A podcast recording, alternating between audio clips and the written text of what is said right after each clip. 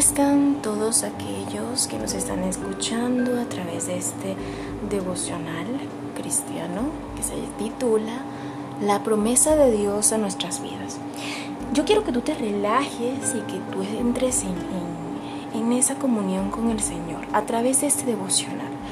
Yo quiero que tú y yo entendamos, porque cuando uno lee la palabra mil veces, mil veces encuentras cosas que que no, no habías encontrado antes, y mucho más cuando la explicas, tú entiendes también. Entonces, el leer la palabra de Dios y el repetirnoslas nos hace entender muchas cosas que antes no veíamos. Yo quiero, yo quiero decirte a ti hoy que lo que yo te estoy dando yo lo he vivido.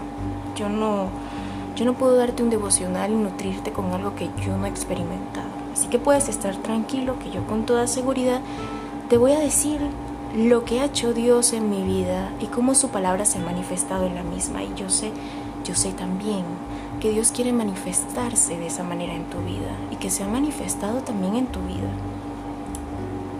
El capítulo de hoy es el capítulo 8 de Mateo, versículo del 23 al 27. Dice que Jesús calma la tempestad y entrando él en el barca, en la barca, sus discípulos le siguieron y aquí que se levantó en el mar una tempestad tan grande que las olas cubrían la barca, pero él dormía. Y vinieron sus discípulos y le despertaron diciendo, Señor, sálvanos, que perecemos. Él les dijo, ¿por qué teméis, hombres de poca fe? Entonces levantándose reprendió a los vientos y al mar y se hizo grande bonanza. Y los hombres se maravillaron diciendo, ¿qué hombre es este? Que aún los vientos y el mar le obedecen. Gloria a Dios, gracias al Señor por, por, ese, por su palabra. Y quiero explicarte a través de este, de este pequeño segmento de la palabra de Dios que mientras Dios esté en tu barca, nada de lo que esté pasando en tu vida te hará perecer. ¿Y sabes por qué? Porque debes descansar confiadamente en el Señor. Él no va a dejar que tu barca se hunda, porque Él está allí. Mientras Jesucristo esté en tu vida, en tu corazón, en tus acciones, en tus decisiones, nada de lo que pueda pasar a tu alrededor va a destruirte. Puede que mueva tu mundo, puede que mueva tu barca, pero no te preocupes porque el Señor tiene el control. Aquí en este versículo Jesucristo estaba durmiendo, tranquilo, confiado. Él es Dios, él sabía lo que estaba pasando, pero él estaba tranquilo. Obviamente, él se levantó, reprendió los vientos, reprendió al mar y todo se calmó. Él tiene el control de tu vida. Sí fue un poco fuerte porque les dijo, hombres de poca fe, teniéndome a mí aquí, ¿me estás llamando? Entonces debemos confiar que si Dios está en nuestra vida, que si lo colocamos en nuestro corazón, le aceptamos, Él no va a permitir que ninguna tormenta, que ninguna tempestad, que ningún problema, ninguna dificultad, sea lo que sea, te vaya a destruir. Yo quiero que tú entiendas que, que Dios te ama y que, y que puede ser que tengas miedo algunas veces, porque yo lo he tenido yo he tenido experiencias catastróficas. Recuerdo una vez, una de esas experiencias fue cuando mi hermana enfermó grandemente y yo salí casi, yo salí casi descalzas a la calle, salí descalza en pijamas, estaba completamente en shock porque tenía meses con mi hermana en esa circunstancia y yo decía, Señor, ¿dónde estás?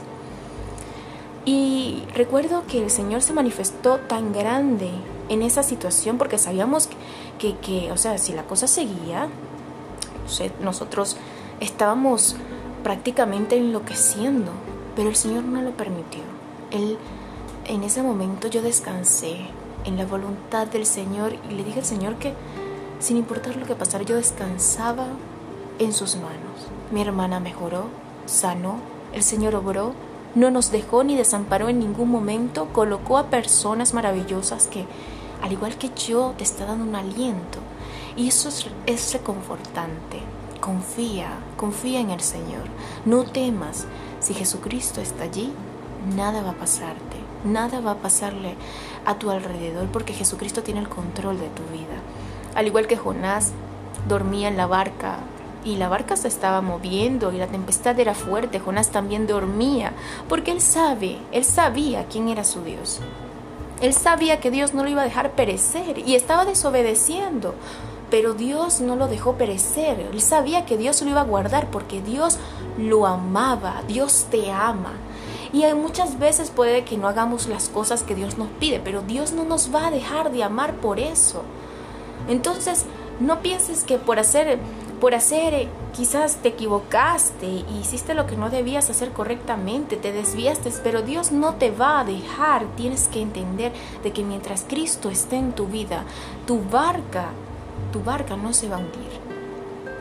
Entonces, entremos en la voluntad del Señor primeramente, encomendemos al Señor nuestros pasos y Él va a obrar grandemente, pero tenemos que descansar. Si estamos haciendo lo que no debemos, volvámonos a Él y descansemos en el Señor. Espero que hayas podido disfrutar esta dosis, esta, este devocional que traje para ti y que puedas entender de que Dios tiene un plan maravilloso.